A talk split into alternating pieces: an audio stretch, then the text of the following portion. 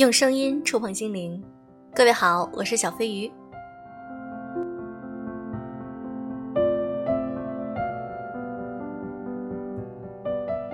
现在的你还会和小学同学、中学同学，甚至是大学同学有联系吗？就拿我自己来说，大学同学，我们曾经有过一次十年的聚会，大家都来了，非常热闹。当时我们在微信群里也是聊得非常开心，非常热闹。但是时间一长，这个群就寂静了。不知道你们会不会也有这样的经历？可以和我交流啊，在评论区里，每一条留言我都会认真看。今天我们来分享一篇文章：当你的同学群不可避免的走向散场。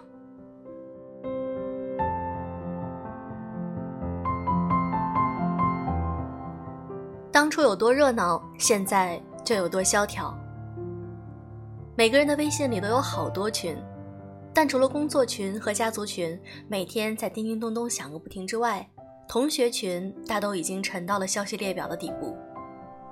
甭管是中学群、大学群，还是小学群，甚至是幼儿园群，他们的通通安静的沉默着，荒芜的就像从来没有人来过。但这些群刚成立的时候可不是这个样子，失散多年的同学久别重逢。每个人都兴奋地打着招呼，隔着屏幕都能够感觉到那份炙热的情感。开场的主题肯定是怀旧。谁谁谁宿舍里睡懒觉被老师抓个现行，谁谁谁期末考试不想去，干脆在宿舍玩了半天游戏的，还有当年无数的苦闷、烦恼以及焦虑，如今都成了笑谈。至于当年玩过暧昧的男孩女孩，也褪去了少年的羞涩与矜持。在群里放肆开着男女之间的玩笑，不再有任何的忌讳。这时候的同学群很是热闹，一不注意，半天的时间就能刷出一千多条未读消息。但热度通常持续不了多久，共同记忆被消费的差不多后，同学群又恢复了沉寂。当初有多热闹，现在就有多萧条。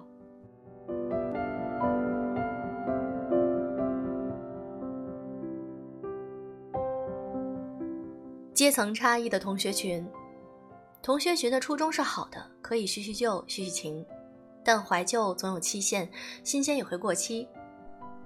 当往事聊到枯竭，大家才发现，因为多年未见，彼此之间已经做了一道道看不见、摸不着的沟壑，谈什么都变成了一个很敏感的事情。谈时事政治，群里的体制内工作者张口闭口长效机制、督导巡视。全国一盘棋，做个好书记；而那些身在外企、满口中英文混杂的所谓精英们，又在嚷嚷着什么全球化、碳排放、能源危机和民粹主义。谈健康养生，有人信中医，热衷各种的膏方药丸、经络调理、针灸刮痧；有人不屑，说中医伪科学，跟看手相算命并无区别，还要倡导轻食加健身、降体脂、稳心率才是王道。还是谈子女教育，留守家乡的兄弟姐妹们结婚早，孩子都快上中学了，每天忙着算计学区房，跟老师攀亲戚。正在北上广辛苦打拼的社畜们，长夜漫漫，无心睡眠，还在苦恼为什么找不到令自己心动的人。人与人聊天有一个共性，就是求认同。本来大家都在同一个屋檐下共同生活好几年，应该是最有共同语言的群体。可是这些话题在同学群里谈来谈去，竟然莫名谈出了阶层差异，这才明白同一个同学群已是两个小世界。既然无法沟通，于是只有沉默。唯一能够让所有人都参与一下的，也只剩下了拉票。孩子参加比赛，大家帮忙每天投十票；自己单位评比，抢到红包的朋友圈转一下。广告，我也在斗地主呀，你快来！我在拼夕夕发了一个好东东，快来帮我砍一刀呀！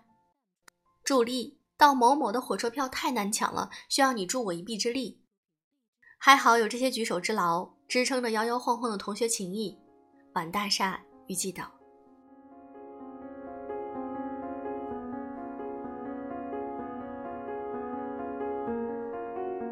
同学群逐渐分裂成私密群。陈奕迅唱道。为何旧知己到最后变不到老友？因为多年过去，不同的环境、不同的经历，你们早已没有了交集。家乡定居的同学对大城市拼搏的喜怒哀乐不会产生共鸣，他们不关注房租涨得有多凶，工作压力有多大，也不明白为什么这些人嘴上抱怨着九九六，却怎么也不愿意回老家过轻松日子。同样，对外出闯荡的同学来说，对家长里短的小城生活也完全提不起兴趣。当他们打开对话框，发现那五百多条未读消息，全是类似“今天三点孩子放学，明天表弟孩子满月”时，也只有默默的退出了。有人喜欢每天发抖音上的沙雕短视频，还配上哈哈哈的表情，就有人在心里嘀咕：“这人现在怎么这么庸俗？”有人逛个书店发一张 ins 风十足的文艺自拍，就有人偷偷鄙视：“都一把年纪了，还装什么装？”建国拆迁分了几套房，每个月只需喝茶收收房租。Justin 还在创业的泥沼里痛苦前行。翠花在蓬头垢面叫着老公孩子起床。Gloria 已经坐在早班飞机里打哈欠，精致的妆容也掩盖不住眼角的疲惫。各自的生活成了平行线，群里的分享又怎么会得到默契的回应呢？都怪世界上没有真正的感同身受，你的老同学也不例外。当年看个夕阳都能嘻嘻哈哈笑作一团的场景，只能在记忆的角落蒙上厚厚的灰尘了。当然，平静的群里其实暗流涌动。别看大群无人说话，小群却是人声鼎沸。无需惊讶，一个四十多人的大群分裂成了几个甚至是十几个小群，都是很正常的操作。人嘛，总是有着八卦这样的生理需求。大群说话比较顾忌，发个照片，别人说炫耀；偶尔卖个惨，别人说你做作；说个观点，很可能又吵起来。小群就随意放松多了，几个背景经历相同的死党，可以肆意的讽刺挖苦、插科打诨，还不用在意形象。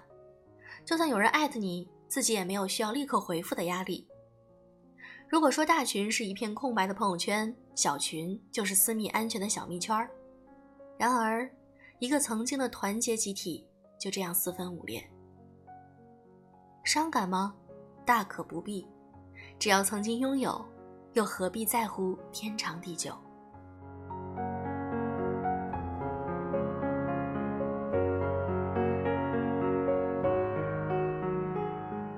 说在最后，情谊一直都在，同学没有散场。我们身边的位置是有限的。你离一些人近了，自然就离一些人远了。有人能陪着自己走完人生，固然幸运；有人自动的在你的生命中退出，那就微笑着说声再见。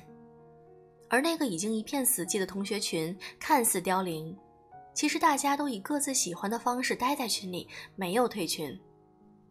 它是个永远不会熄灭的灯塔，哪怕你走得再远，它依旧不停闪耀着微弱的光芒。甚至在你迷茫彷徨时，它都会给你带来一点久违的温暖。前段时间，我的中学群里突然有人振臂高呼：“班里有一个同学得了尿毒症，大家赶快行动！”一时激起千层浪，有人组织众筹捐款，有人联系医院探望，群里一句句的鼓舞和祝福刷着屏，生病的同学满是感动。同学群又热闹起来，虽然没多久又重新沉寂了下去。但这足以说明情谊一直都在，同学没有散场。我们在最美好的时光里相遇，又散落在人海茫茫。即使现在人到中年，各自为了生活奔忙，不再有彻夜的卧谈和同样的梦想，可岁月的洪流没能冲淡友情，时空的距离也不会阻隔你我。只有丁点的火星，浓浓的同学情就会再次熊熊燃烧。这才是同学群终极奥义所在。